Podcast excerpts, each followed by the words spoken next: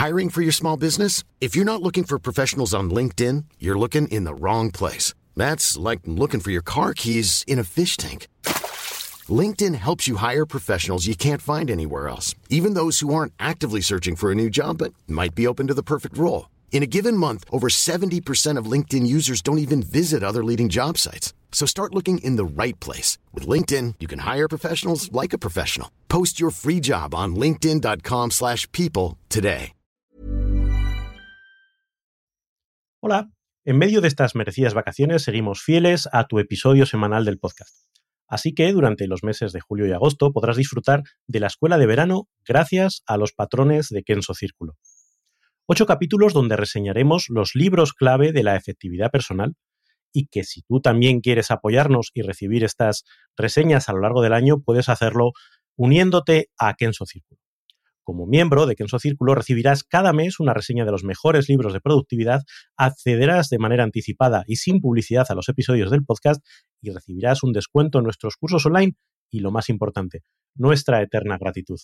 Así que te esperamos en kenso.es barra círculo y disfruta de la reseña de esta semana.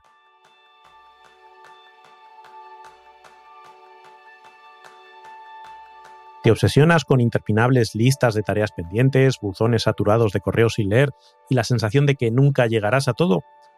Pues mira, ese es el tema principal del programa de este mes, donde aprenderás cómo aceptar tu finitud real a mano del libro 4.000 semanas de Oliver Burkeman. Bienvenidos a un nuevo episodio de Kenzo Círculo, el podcast donde descubrirás los libros para vivir la efectividad y ser más feliz. Yo soy Jeroen Sánchez, aprendiz en aceptar mis límites. Y yo soy Raúl Hernández, aprendiz en fluir con la vida. Bueno, bienvenida, bienvenido a, este, a esta revisión mensual de este libro que nos hemos propuesto durante, durante este mes, que es 4.000 eh, semanas, 4.000 Weeks de Oliver Burkeman. ¿Qué significan esas 4.000 semanas, Jerón? ya lo hemos explicado cuando presentó este libro en el último reseña, ¿no? 4.000 semanas es básicamente la, vida, la duración de una vida humana, más o menos, eh, más o menos. Si si hay 52 semanas por, año y vivimos más o menos 80 años, pues si rondaríamos un poco las semanas por año a 50 y fijamos a 80, pues llegas a 4.000. La mayoría de nosotros tenemos un poco más de estas semanas, pero no es nada seguro, ¿no? Nada es seguro. Yo no sé si a ti te ha pasado, pero yo cuando nunca había hecho el ejercicio, pero claro, a la raíz de la lectura del libro, pues tuve que hacer los cálculos. El cálculo. Además coincidió que, en fin, fue mi, cumpleaños hace, hace poquito y aproveché. Curiosamente, eh, el día de mi cumpleaños, cuando cumplí 46, eh, sumaba 2.400 semanas y un día, como una condena. Y, bueno, pues haces el ejercicio de 2.400 a 4.000, ups, eh, ya estamos más por la mitad, más de la mitad, más de la mitad. Efectivamente, efectivamente, es, es, la, es la cosa. vale, ¿de qué, ¿de qué va este libro? ¿Y, quién es este Oliver Bergman? Esto es para mí interesante, ¿no? Vale, el libro va efectivamente de este concepto de, de como tú has indicado en la, en la introducción, de la finitud, de, vale, pues no estamos aquí eternamente, la vida humana tiene un, límite. Pero siendo ese el, el, em, el MacGuffin, ¿no? Como dicen en, en, el cine, la excusa con la que empieza el libro, digamos que no, no se regodea todo el rato en, esa idea, que en fin, ya está, una vez que te la dejan clara, pues en fin, ya, ya está, eh, sino que la extiende, es la hace más, más amplia y te dice no solo el límite temporal que tiene tu vida, sino los límites que tienes en tu vida, que son muchos, no solo ese. Eh, en fin, es un libro estupendo para la crisis de la mediana edad, eh, pero también muy, muy sensato en todo lo que dice. Efectivamente. Eh, y el Oliver, Oliver Bergman es autor, periodista que escribe por, por, La Guardian habitualmente, que ha publicado unos otros libros más.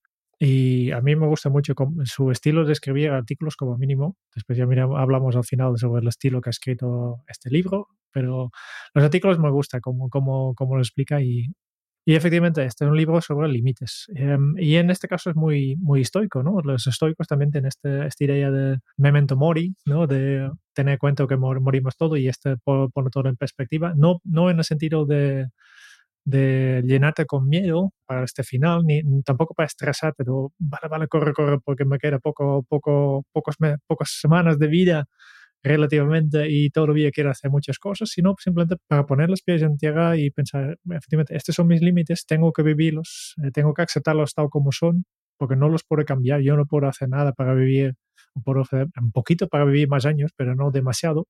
Hay algunas cosas también entre mis manos para llegar un poco a estas semanas, para, para tener como mucho 5, 500 eh, semanas más, ¿no? Si, si como saludable, pero al final siempre hay un, un final y, es, y como he dicho, este, ni estas 4.000 semanas están garantizados. Sí, además hay una parte que el, que el propio autor en el, en el libro establece, eh, y luego hablaremos, hablaremos de cuáles son las consecuencias de, de, darse cuenta de esa... Eh, es como esa frase, ¿no? Que dice que todo el mundo, todos los, todas las personas viven dos vidas y la segunda empieza en el momento que solo tienes, en el momento que te das cuenta que solo tienes una, ¿no?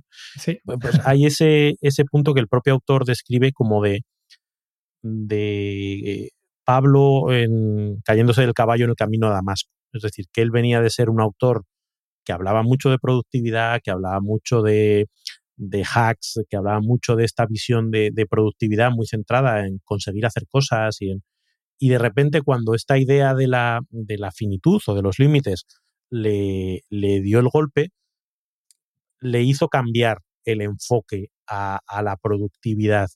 Y yo creo que para mí ese es el, el punto importante del libro, ¿no? El, el, darse cuenta de, oye, tomarse esta visión de los límites no para regodearse en ellos, sino para que te ayude a cambiar de perspectiva y a enfocar esa productividad, esa efectividad, esa felicidad, todas estas cosas de las que nosotros hablamos mucho en, en Kenso, con ese filtro y con esa, pues, con esa perspectiva. Pues en este caso, pues es, dime, el inicio es, es duro, ¿no? Del libro. que, que, sí, bueno, es eh, desde el título, ¿sabes? Es como ¡pa! Sí, sí. Pero al final, eh, antes de entrar un poco en los contenidos, la, el subtítulo también me ha gustado, ¿no? Eh, gestión de tiempo para mortales. Uh -huh. Pero este es más en nuestra en, en, en, nuestro rollo de, vale, estamos, vamos a hablar de gestión de tiempo. Pues no, básicamente no, dejo, no deja nada, nada de, de las metodologías de, de, gestión de tiempo. En el libro, pues, pues efectivamente destruye al, al Getting Things Done, destruye al Tim Ferriss. Eh, curiosamente, justo eh, la semana pasada estuvo eh, escuchando una entrevista, un, el, podcast de Tim Ferriss, que estaba, tenía un programa desde el Antártico, estaba ahí grabando, y hablaba de este libro, que aunque el libro es, bastante crítico con la semana laboral de cuatro semanas, que, que, también hemos reseñado, ¿no? Tim Ferriss ha gustado este libro y tanto que, ha pedido permiso a Lord Bergman de, republicar un, capítulo de este libro, que es el, que se llama La terapia de la insignificancia cósmica, ya hablamos después de, de esta terapia, pero a Tim Ferriss le ha gustado tanto y yo creo que también es un señal de que Tim Ferriss ha, ha ido creciendo, aunque todavía vende muchos de su libro de, de semana laboral de cuatro horas, pero lo que, lo que Oliver Bergman nos viene a explicar en este, especialmente, y deja muy claro al inicio ya, ¿no? El primer capítulo se llama A la, a la larga estamos todos muertos, ¿no? Alegría. Alegría. Y donde explique este concepto de las 4.000 semanas. También me, llama la, atención, ¿no? Una vida humana tiene solo 4.000 semanas, parecen poco, pero después eh, también explica que toda la humanidad ha ocurrido en solo 310.000 semanas, que tampoco son tantos, ¿no? Sí, cuando lo hace en, términos de generaciones, ¿no? Y es verdad que eso es algo que, que, te pasa a medida que tú vas cumpliendo años. Claro, cuando tienes 10 años, pues cuando te dicen que algo pasó hace 500 años, dices, ¡buah! Uf, eh, hace muchísimo. Pero cuando te acercas a los 50, y pues eh, hace 500 años era el abuelo de mi abuelo de, de, del abuelo. Es que son, son 10 generaciones las que han pasado. Y dices, vaya, eh, pues en 0, te plantas en 200 años atrás, 500 años atrás, 2000 años atrás, 10.000 años atrás. Y directamente, como, como esta es la, la, realidad, que vamos a morir, eh, tenemos estas 4.000 semanas, pues lo que tenemos que hacer, la tendencia natural es ocupar cada minuto cuando te das cuenta de esto, vamos a llenarlo todo, vamos a, a sacarlo y vamos a ser súper productivos, ¿no? Y no va mejorando, porque cuando mayor te, te, haces, pues más, más rápido parece que va el tiempo. Y de aquí viene la, fra la frase que Oliver explica, es que, y, y, me gustaría leerlo aquí literalmente, porque a mí me, me, me, es como una realidad que no se puede evitar, ¿no? De, dice, la prioridad es una trampa. Ser más eficiente solo te hace sentir más apurado y tratar de despejar las, las, cubiertas simplemente hace que se llenen de nuevo más rápido. Por tanto, es, un, una, es la rueda del hámster, ¿no? De, de, que está hablando. Y estamos intentando apresionarlo todo y con esto solo estamos haciendo las cosas peores, dice, ¿no? Porque al final es una de las claves de nunca nadie ha logrado el, tan deseado equilibrio entre el trabajo y la vida, que no existe. Sí, es, es un poco la, la, visión esa de que uh, nos embarcamos en ser más productivos creyendo o con la ilusión de que si lo hacemos llegará un momento en el que todo estará bajo control, en el que podremos hacer todo lo que queremos y en el que tendremos espacio para hacer y lo que te viene a decir es que, da igual, que ya puedes correr, que ya puedes esforzarte, que ya puedes, que siempre va a haber infinidad de cosas que se te queden sin hacer. Y siempre va a haber, pero por, mm, vamos, es que no puedes ver, no puedes leer todos los libros que se han publicado, no puedes ver todas las series que salen cada semana, no puedes. Entonces llega un momento en que eh, esa carrera en la que nos, eh, nos eh, embarcamos adquiere una forma de neurosis.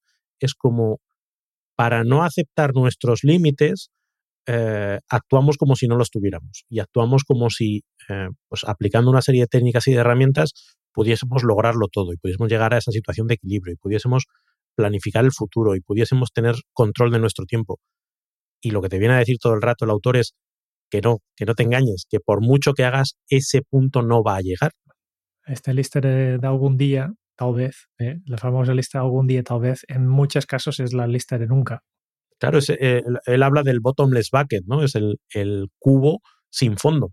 Tú vas echando cosas que quiero, cosas que quiero hacer antes de morir. Pues ya puedes echar, que es que, no vas a llegar, que es que es, imposible, que se te van a quedar muchas cosas eh, sin hacer. Entonces, ¿cómo por ahí nos vamos deslizando en una forma de actuar como si siempre tuviéramos tiempo, como si siempre hubiese un futuro ideal en el que estemos, como él dice, on top of things, que lo tengamos todo controlado, que ya estemos bien, que alcancemos el equilibrio, que todos nuestros proyectos estén realizados, que, que no, que no, que siempre vamos a tener necesidades adicionales por cubrir, siempre se nos van a quedar cosas sin hacer y no hay forma humana de evitar eso. No.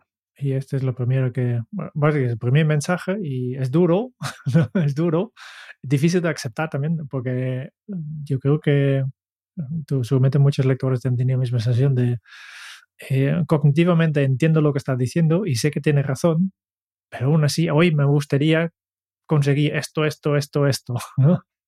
De, de, ser capaz de, de, pasar este, este, de entender el concepto a, a, cambiar mi, mi manera de ver el tiempo, todavía estoy, estoy en ello, ¿no? No, no es fácil. Es que eh, yo creo que aquí, y, para mí es uno de, los, de las claves del libro. Desde luego no es un libro de gestión del tiempo, no es un libro de productividad. Creo que tiene más componente espiritual y entiéndeme por espiritual eh, esa visión de reflexión sobre lo que es la propia vida y qué hacemos aquí, el sentido de la vida, etcétera, etcétera, etcétera, más que de productividad. Y luego, si quieres, a partir de ese cambio de paradigma, vuelves a cómo ocupo mis días. Pero lo que te pega es un viaje de, que te deja pensativo durante, en fin, días y, semanas, ¿no?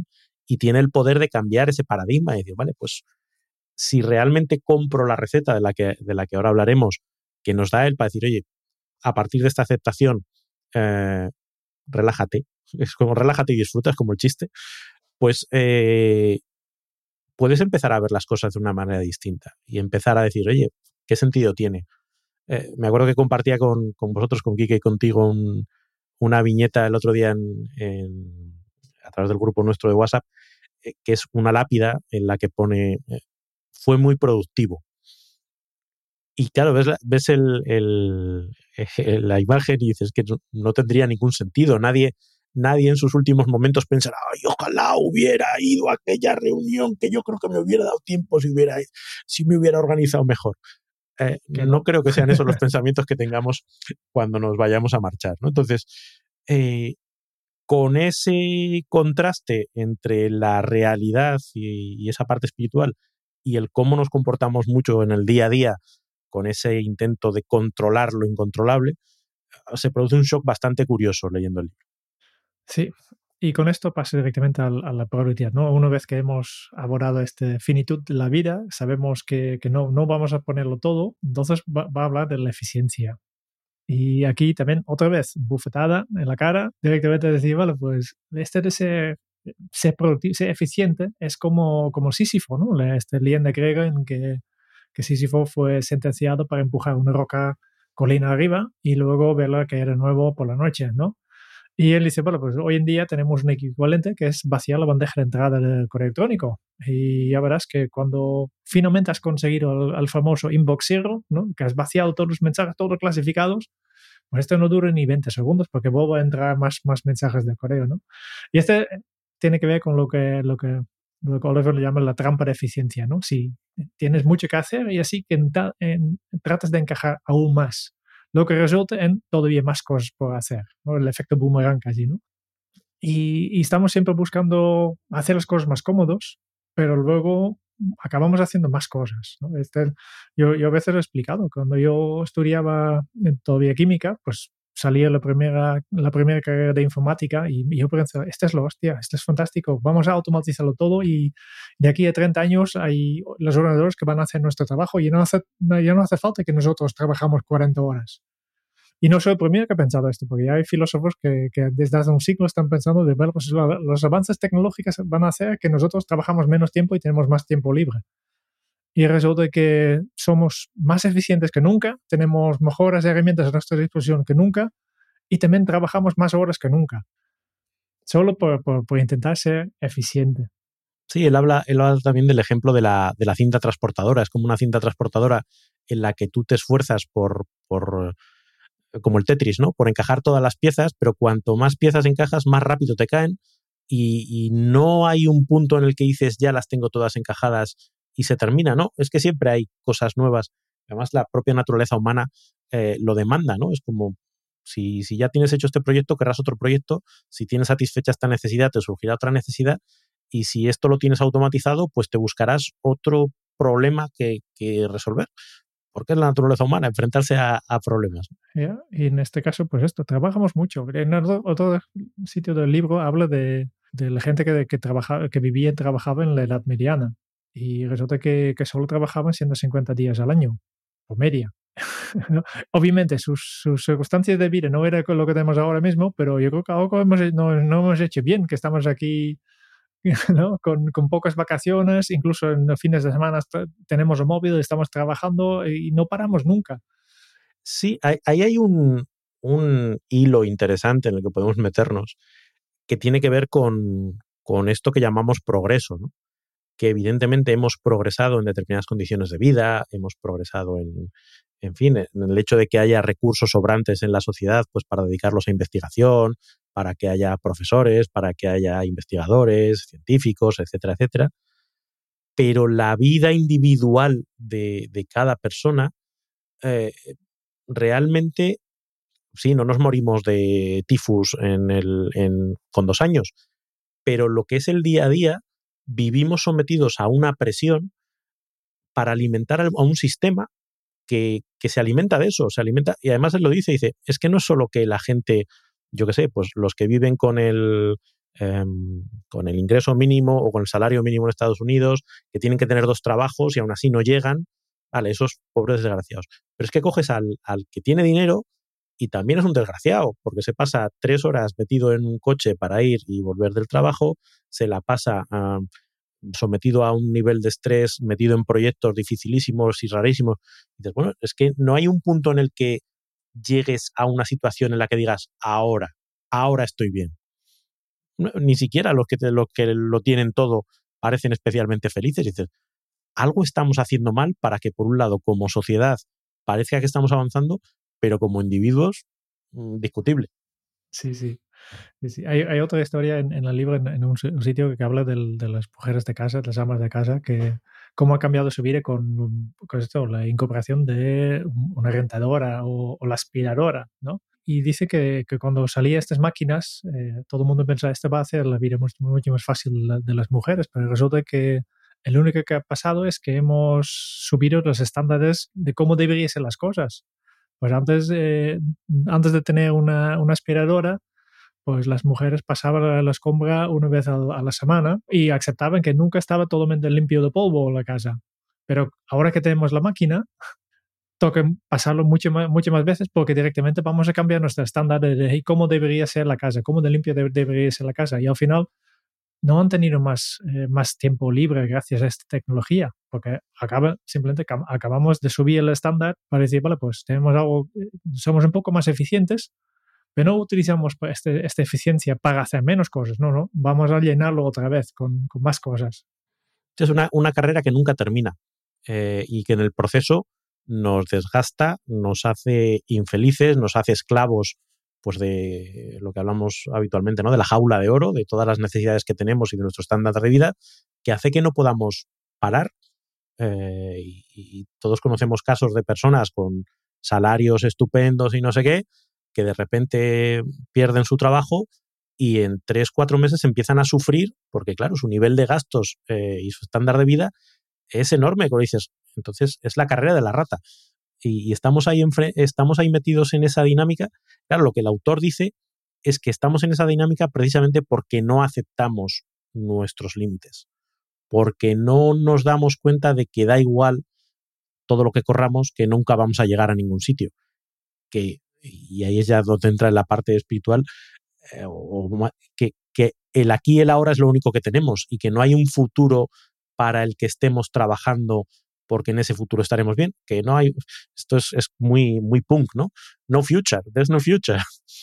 Sí, pero es lo que se ve mucho hoy en día, ¿no? Eh, estamos muy pendientes del futuro. El, el autor me habla en, no sé cuál es el capítulo más adelante, de, por ejemplo, cuando observamos algo que es muy bonito, la tendencia habitual hoy en día es sacar el móvil para, tomar una foto para el futuro, en lugar de disfrutar de esta apuesta de sol ahora mismo. O de, este, este, este cosa graciosa que hace tu hijo ahora mismo, disfrutar esto. No, no, lo queremos grabar, lo queremos registrar, pero con esto no, tenemos, no, no, no, no nos damos cuenta que estamos perdiendo el disfrute de ahora. ¿no? Y al final, el, el, único que podemos hacer es, es, aceptar nuestra finitud, saber que no, la rueda de Amsterdam no nos llega a nada. No habrá momento de si yo gano tanto dinero, entonces ya tengo más tiempo libre, pero no va a pasar, al menos no por, por ganar más dinero. Lo que pasa es que lo único, lo único que puedes hacer es decidir cómo quieres vivir, qué es lo que te gustaría hacer. Y esta es la parte más complicada, es difícil, es duro, porque al final nosotros humanos nos gustaría siempre tener, mantener todas las opciones abiertas. Nos, nos, nos cuesta cerrarnos, porque ya sabemos que al elegir una opción, directamente decir sí a una opción, directamente también sabemos que vamos a decir no al otro. Y este nos costó mucho, mucho, mucho.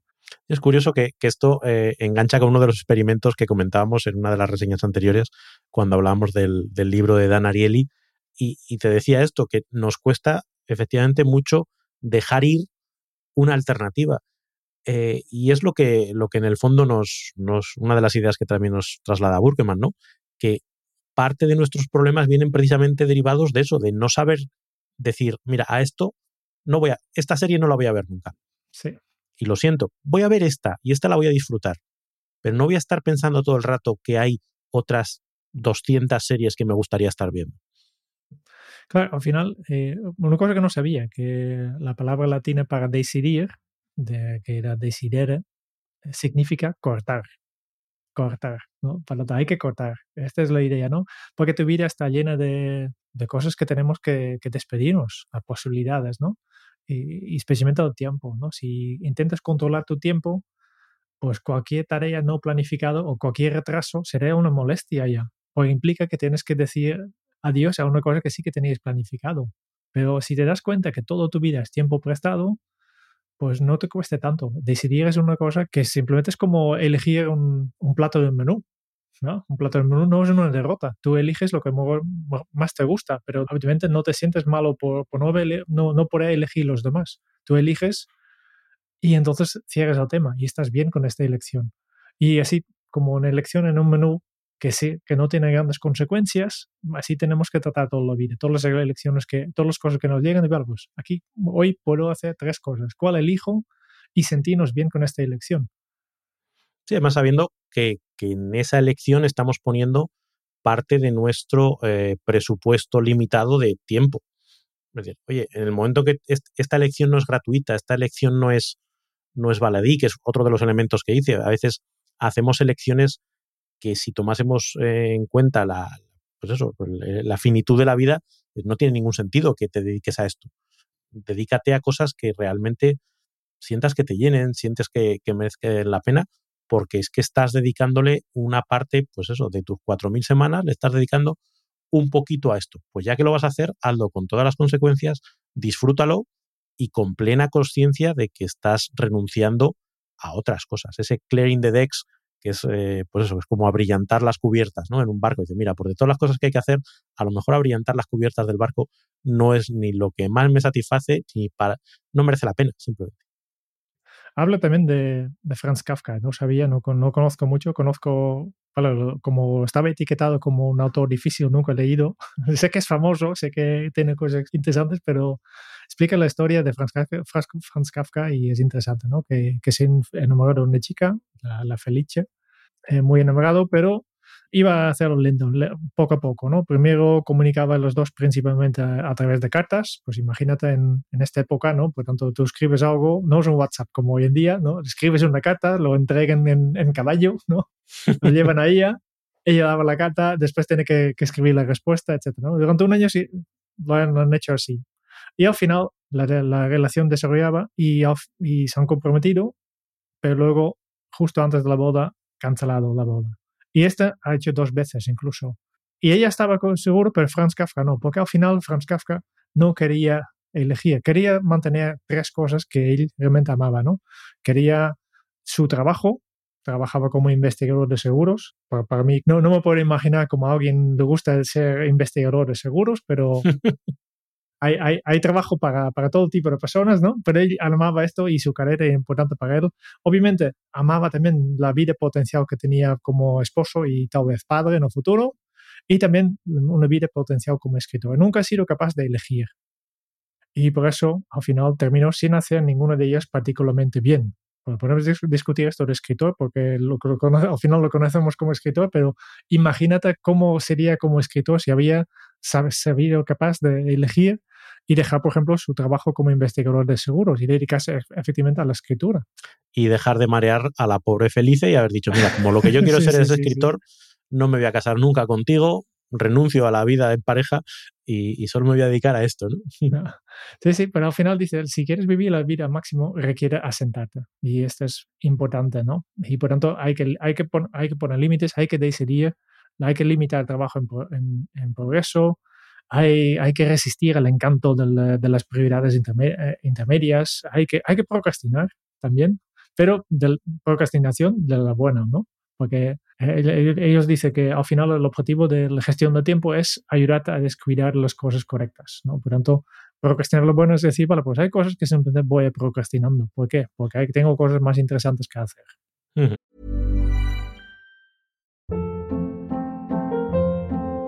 Hold up. What was that? Boring. No flavor. That was as bad as those leftovers you ate all week. Kiki Palmer here, and it's time to say hello to something fresh and guilt-free. Hello Fresh. Jazz up dinner with pecan-crusted chicken or garlic butter shrimp scampi. Now that's music to my mouth. Hello Fresh. Let's get this dinner party started. Discover all the delicious possibilities at hellofresh.com. Hiring for your small business? If you're not looking for professionals on LinkedIn, you're looking in the wrong place. That's like looking for your car keys in a fish tank. LinkedIn helps you hire professionals you can't find anywhere else, even those who aren't actively searching for a new job but might be open to the perfect role. In a given month, over 70% of LinkedIn users don't even visit other leading job sites. So start looking in the right place. With LinkedIn, you can hire professionals like a professional. Post your free job on linkedin.com slash people today. Sí, yo creo que es, que es esa, esa visión de, como decías antes, ¿no? De, del decidere, del cortar, de, de, elegir que sí, elegir que no. Y una vez que eliges, y yo creo que ahí hay otra parte también muy interesante en, términos de, de, aplicación práctica, comprometerte. El, valor del compromiso. Hay, hay un, capítulo en el que habla de, eh, pues de la red de, autobuses, no sé si era de, de Estocolmo o de, o de donde. y, dice, claro, todas las líneas salen del, del, mismo sitio y durante las primeras partes del recorrido recorren los mismos tramos. Solo cuando ha pasado una cantidad de tiempo empiezan a ramificarse lo suficiente como para que tengas eh, eh, pues un, destino distinto. Es como las líneas de metro en Madrid, ¿no? Que, que, que todos pasen por Puerta del Sol y no los te subes, en sol. ¿no? da igual que, que, tren, el uno que te miras si va la dirección correcta, pero el número de trenes es igual, a menos si tienes que, desplazarte dos o tres paradas. Pero si quieres ir más lejos a las afueras, pues entonces sí que tienes que fijarte en el número exacto.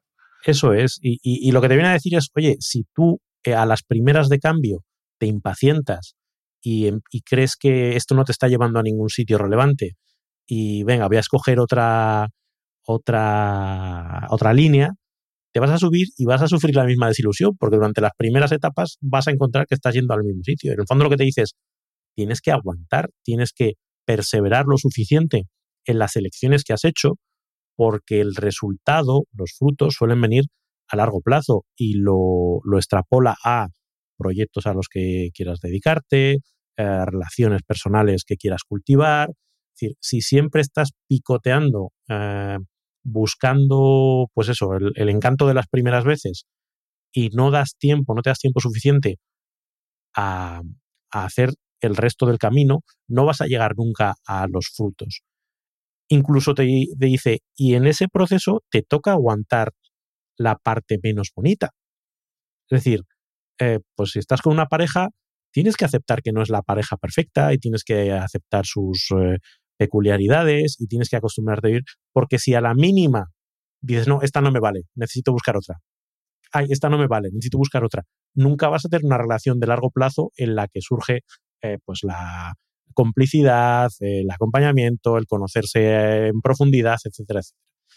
Pues con los proyectos lo mismo. Si a la primera em, inconveniencia te retiras, pues es que estás buscando, y de nuevo lo engancha con, la tesis original, estás buscando una vida sin límites, estás buscando una vida perfecta, estás buscando un proyecto en el que todo salga bien, estás buscando una relación en la que todo salga bien, y eso no existe, que es lo que te viene a decir.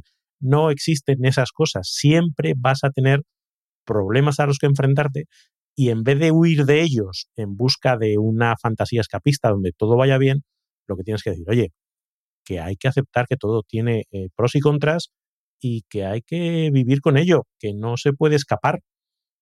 No, no, si, si buscas la pareja perfecta, pues te quedarás soltero por toda la vida, ¿no? que no, ella no existe. cuando habla del autobús también eh, habla de paciencia, ¿no? De, de aguantar, de, de, de, insistir un poco, no, de no abandonar.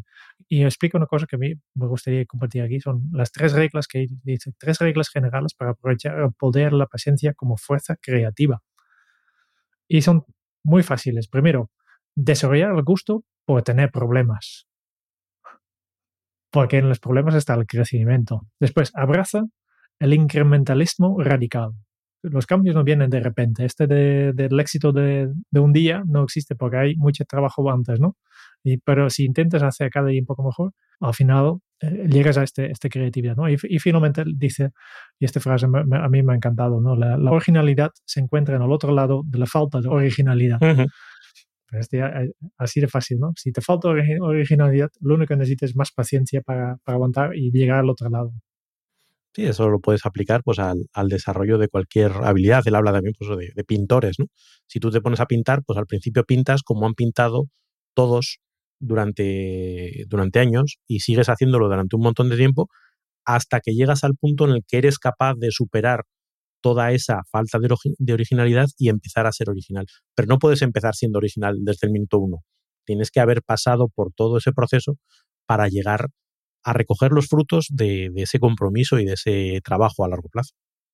Hay, un otro capítulo que a mí me ha gustado y seguramente tú también te reconoces sabiendo tu, tu currículum. en el capítulo Estás aquí habla de, de cuanto más, más intentes usar bien el tiempo, más te sentirás cada día como algo por pasar. Y habla aquí de las empresas, en este caso habla de, no sé, pero yo sé que tú has trabajado en consultoría, yo también en, consultoría, eh, no como consultor, yo en, función de soporte, en tecnología, ¿no? en el departamento de informática, pero había el concepto de horas facturables. ¿no? Seguramente tú estabas en un lado de, lo único que cuenta es maximizar las horas facturables que haces, ¿no? El porcentaje de tiempo que está pagado por el cliente. Y cualquier tarea que tienes que hacer que no está pagado por el cliente, pues eh, es una pérdida de tiempo, porque no aporta beneficios, ¿no? Y yo estaba al otro lado como servicio al, al o servicios entradas, servicio de estos consultores, pues básicamente era un gasto. Y básicamente estaban muy nerviosos porque no tenía nada de paciencia para que yo podía solucionar sus problemas con el ordenador porque este era tiempo perdido y no estaba no podía facturar estas horas que estaban conmigo y es muy tóxico es muy tóxico este, este ambiente de solo facturar porque es intentando de optimizarlo todo y como, tal como Oliver dice, la vida no es más que una sucesión de momentos presentes y al esforzar por aprovechar máximo de nuestro tiempo, pues al final podemos terminar perdiéndolos la vida, ¿no? La, lo que realmente da, la, gracia, si intentamos ser tan eficientes. Sí, ahí, ahí se mete en, una parte filosófica que, que relacionado con, con, el concepto de tiempo y, y, hasta qué punto, pero me parece también que es, que es interesante porque claro, esa visión de, las horas facturables o en general de entender el tiempo, los momentos como instrumentales, que, es un concepto que ahí, ahí, me gusta, ¿no? Como que todo lo que hacemos tiene que servir para algo, o bien para facturar, o bien para mejorarnos, o bien para rendir más. Habla, por ejemplo, con el tema de los niños, ¿no? Dice, oye, parece que ya a los niños, cuando juegas con ellos, tiene que ser con vistas a que sean un adulto mejor, y, si les pones dibujos, pero que sean dibujos que les estimulen la inteligencia para en el futuro. Y si me voy de vacaciones, me voy de vacaciones, pero no para disfrutar de las vacaciones, sino para luego volver con más frescura y rendir mejor en mi trabajo. Y, es lo que te dice, eh, déjate de historias. El tiempo no es instrumental, el tiempo es lo único que tenemos. De hecho, eh, puestos a, filosofar, dice, tú eres tiempo. Es decir, no eres nada más que tiempo. Entonces, no, no hay un futuro en el que tú puedas controlar que lo que estás haciendo ahora es una inversión para ese futuro. Ese futuro no existe, solo existe la hora. Con lo cual, parte de, sus, em, de sus consejos o, del enfoque que da es romper con esa instrumentalización y decir, disfruta de los momentos como son, disfruta del descanso como es, disfruta de los hobbies, habla de los hobbies como, como ejemplo para decir, oye, en un hobby tú no aspiras a, nada.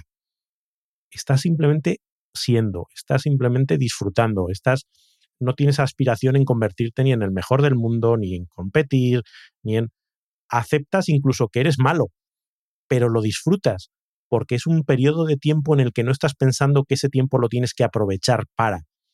Y romper con ese aprovechar el tiempo para es probablemente una de las, de las ideas pues, más eh, rompedoras, ¿no? O, que más te pueden volar la cabeza del libro. Es que el tiempo no es un tiempo para, sino que es un tiempo que es lo que tienes que disfrutar aquí ahora. Hay una expresión que ya he decidido que voy a borrar en mi vocabulario. Voy a intentar o no utilizarlo, que es cuando tomamos una pausa, cuando vamos de vacaciones el fin de semana, hablar de recargar las pilas. Porque yo, yo mismo lo digo, y seguramente en este podcast hemos mencionado varias veces, ¿no? De, ya vacaciones, vamos a recargar, las pilas. Este básicamente convierte el tiempo libre en este, en este concepto utilitario, ¿no? Es el tiempo libre es para después volver a trabajo y ignora el valor intrínseco que tiene el tiempo libre o las actividades que puedes hacer cuando no estás trabajando. Y, yo veo cada vez más claro, ¿no? Estamos tan enfocados en, tareas en esta sociedad, vale, pues lo que cuenta es cuando estás haciendo cosas y siempre tienes que hacer haciendo cosas. Y damos muy poco valor a los momentos que no estamos haciendo. Y olvidamos en este, en este momento que cuando no estamos haciendo nada es cuando salen los momentos ajá, las ideas brillantes. Es cuando no estamos tan enfocados. ¿no? Por tanto, hay una productividad incluso en, no enfocar, enfocar, Pero no, no, aquí, aquí te tengo que parar y sacar tarjeta amarilla.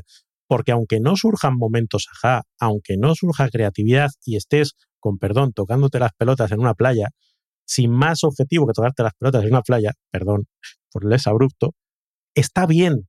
E, ese es el punto que, yo creo que Oliver Purkeman, cuando hace el ataque en general a, toda la productividad y al sistema que tenemos montado, dices que es que eso también está bien, porque es, e, es parte de la vida, es que no hay más en ese momento no hay más vida que eso que estás haciendo.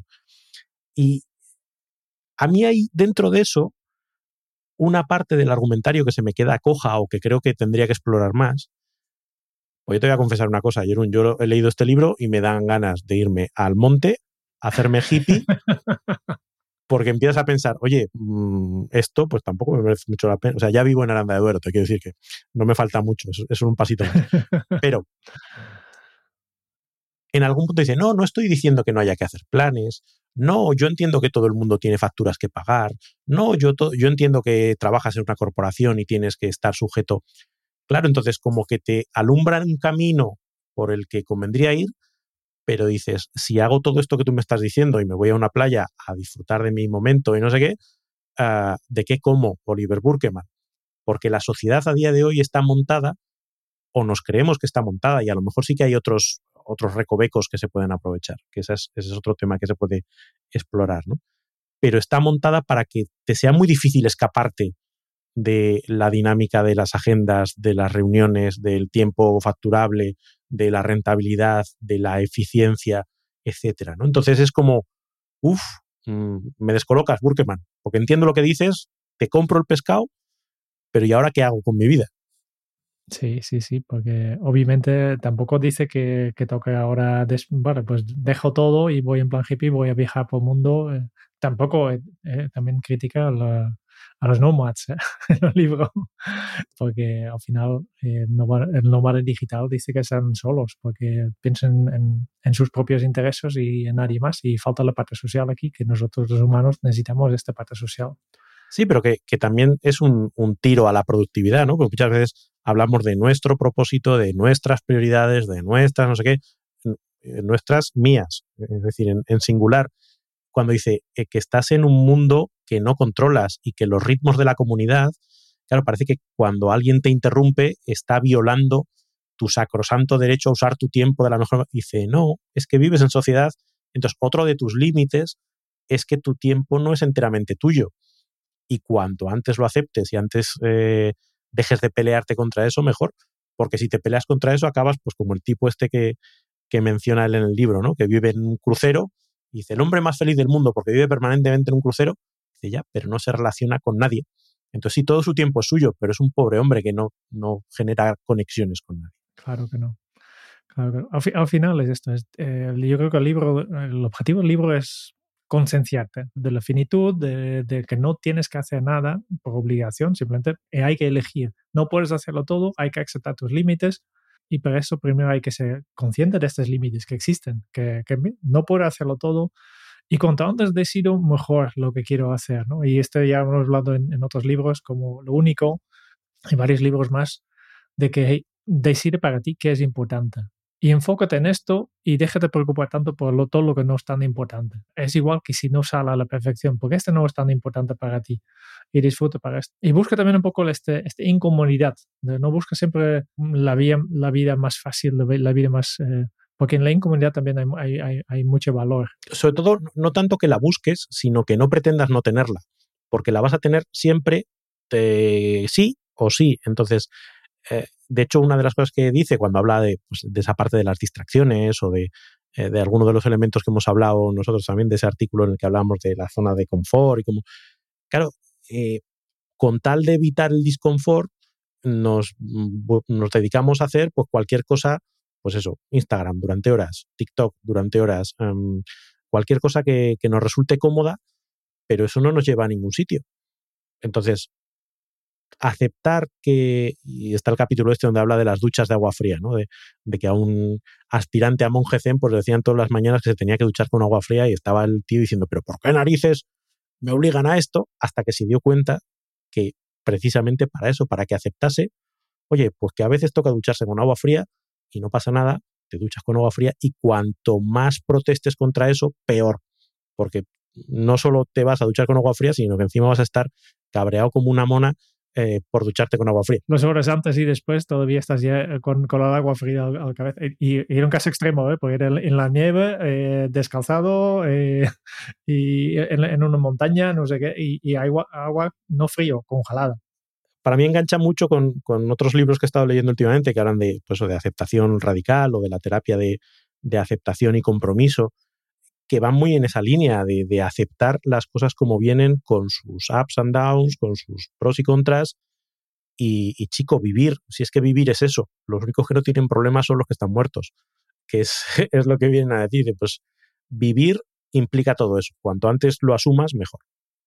Hablando de incomodidad, también me, siempre me viene una reflexión. cuando yo hablo con la gente de, cuál es el, día más feliz de tu vida, aunque muchos no, no, no nos acordamos de no sabía decir cuál, pero yo estoy seguro que casi nadie dice este día que estaba tocándome pelota, las pelotas en, en, en, la playa, ¿no? A veces es, tenemos vinculado este, este día de felicidad con algo que estamos haciendo, que algo que era difícil, que hemos superado. No el momento que estabas al sofá con, en Instagram y salía un chiste bueno, no. Este no es el día más feliz, que, que tiene que ver con esta incomodidad, que hay que aceptarlo. Un otro ejemplo es cuando, cuando hay algún, algún desastre o algo así, de, sí, afecta a muchas personas, pero hace que las personas empiecen a ayudar a los demás eh, y al final sale, sale de, de estas situaciones de, de, de, sufrir, sale un buen rollo, salen buenas conexiones y sale felicidad de, este, de esta desgracia incluso. Sí, hace poquito hablamos de, ya no me acuerdo dónde era, ¿ves? tenía que haber tomado notas. Eh, pero había un ejemplo que dice, oye, no es lo mismo llegar a la cima de la montaña en helicóptero que llegar después de haber hecho la subida por tu cuenta. Eh, la sensación de triunfo, de, excitación, de es mucho mayor cuando ha habido un esfuerzo de por medio. Eh, incluso si no llegas, el, el propio proceso, el enfrentarse a esos límites, el entrar en ese punto en el que el equilibrio de tus habilidades y del reto está, están equilibrados, te hace sentir bien. Y habla, en el libro pasa muy, muy por, por encima, pero de esa experiencia de flujo, de esa experiencia donde el tiempo se hace chicle, donde el tiempo eh, ya no son 60 segundos, sino que es una experiencia de vida. Y, va muy por ahí, va por esa parte de que hay un esfuerzo, pero también hay un, un, equilibrio con lo que puedes hacer. No hay frustración, no hay aburrimiento, estás en, en flujo, ¿no? Que decía Mihaya.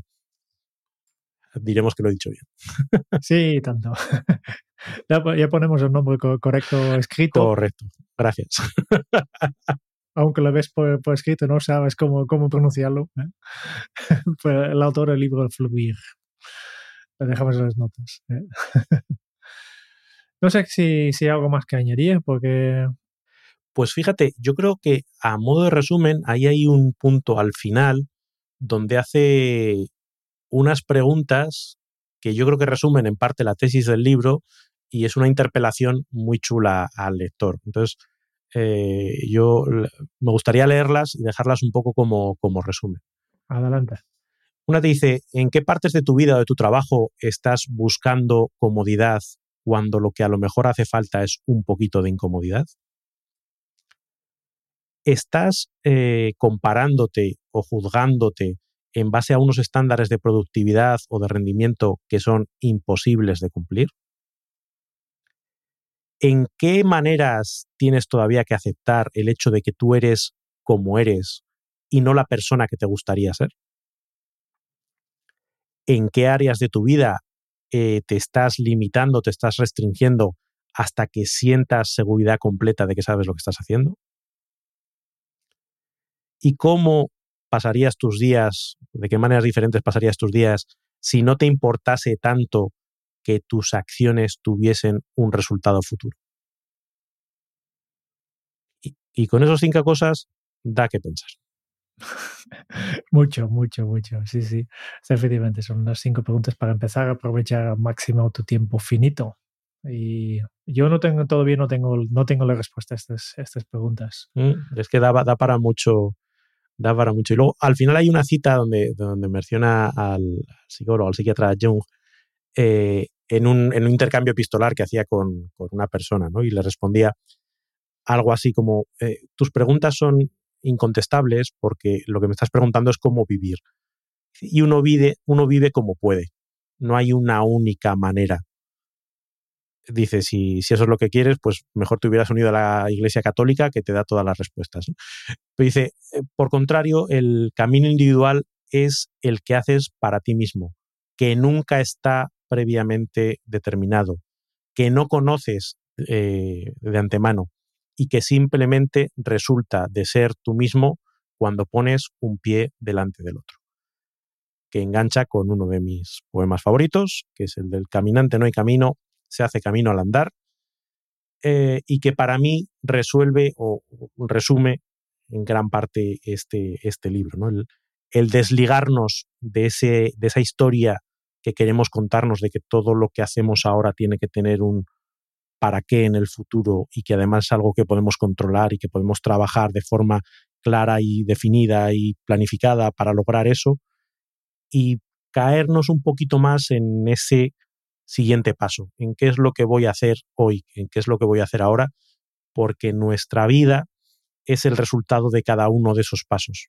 No es un camino predefinido, sino que el camino se hace cuando miras hacia atrás, no cuando miras hacia adelante.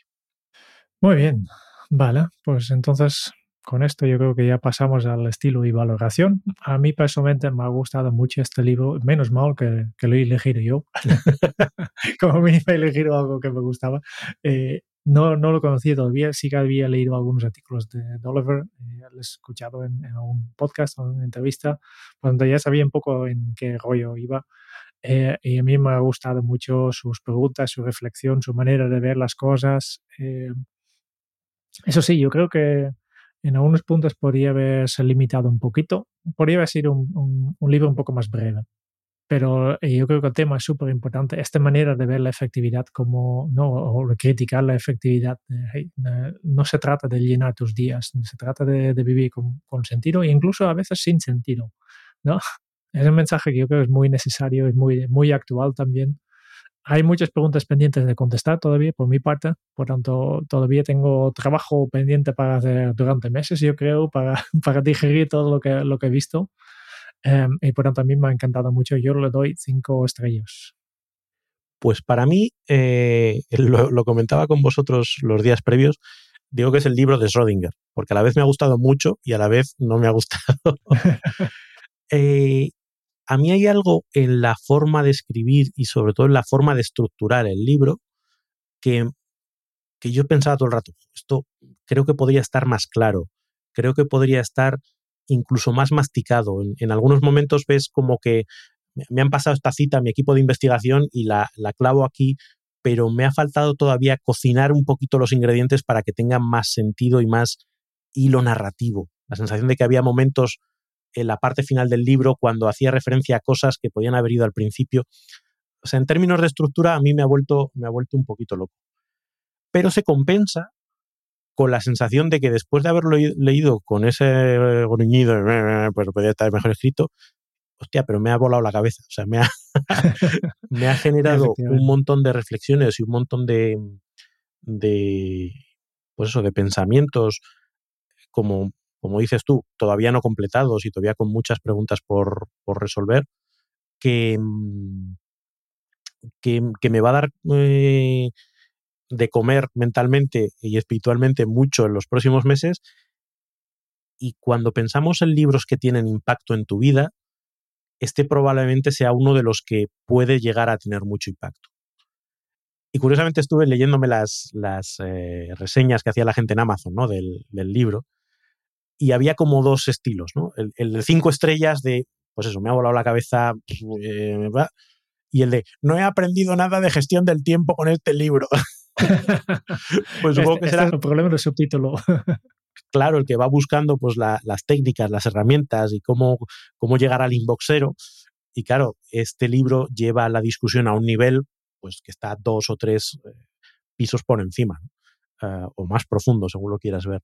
Entonces, eh, obviamente, si vas buscando eso, pues este libro no es para ti. Pero si estás en un punto de reflexión vital y de, y de cuestionarte por qué haces lo que haces y qué sentido tiene lo que haces, pues este libro no te va a dar respuestas, te va a dar más preguntas eh, que creo que también tiene su. Es verdad que yo también esperaba alguna, alguna herramienta o algo así, básicamente porque en, en algunos de sus artículos sí que los da, ¿no? Eh, justo la semana pasada estabas hablando de la técnica 333, ¿no?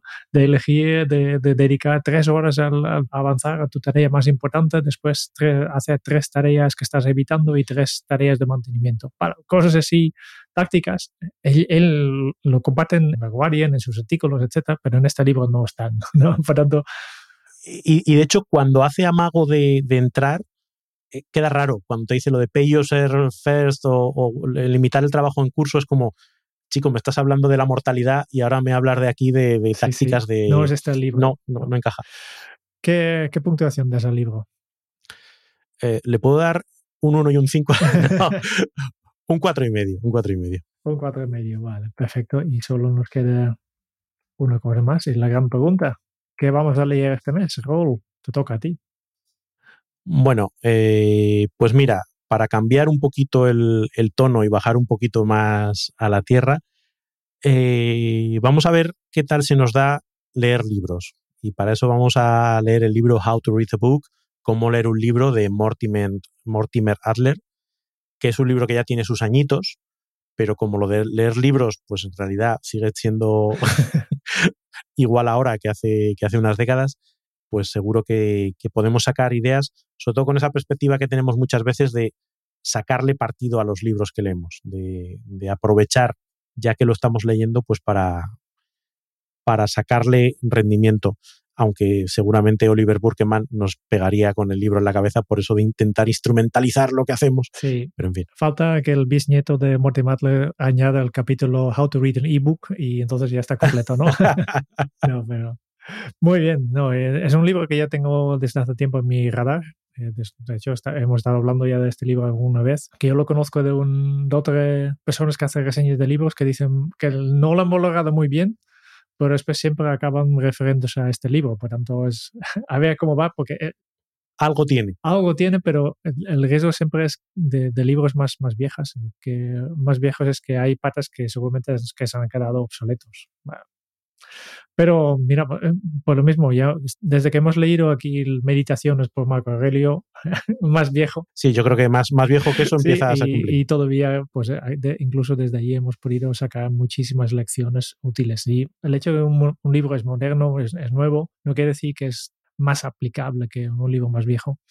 Bueno, muchas ganas de leer. Lo, lo veremos dentro muchas de un mes. ganas de leer este libro y efectivamente en el mes que viene pues vamos a re reseñarlo. Por tanto, si, si quieres leer con nosotros, dejamos ya el enlace a este libro en las notas del programa y si quieres esperar hasta que nosotros reseñamos para decidir si comprarlo, pues también ningún problema. En un mes pues explicamos nuestra, nuestras ideas sobre cómo leer un libro.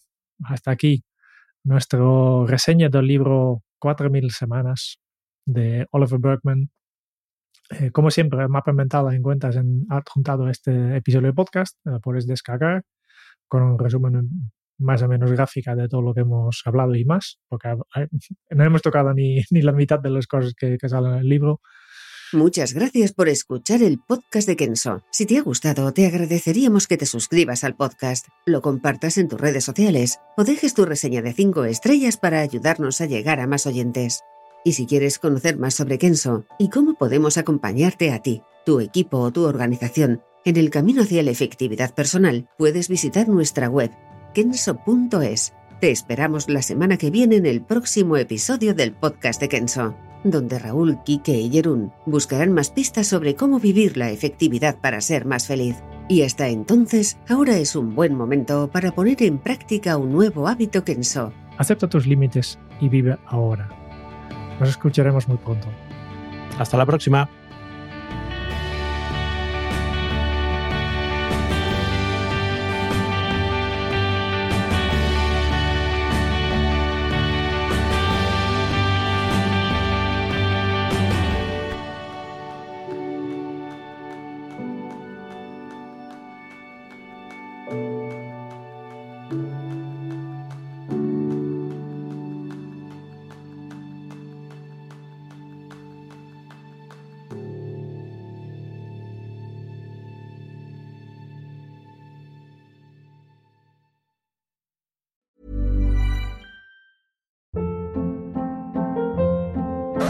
Hold up. What was that? Boring. No flavor. That was as bad as those leftovers you ate all week. Kiki Palmer here, and it's time to say hello to something fresh and guilt-free. Hello Fresh. Jazz up dinner with pecan-crusted chicken or garlic butter shrimp scampi. Now that's music to my mouth. Hello Fresh. Let's get this dinner party started. Discover all the delicious possibilities at hellofresh.com.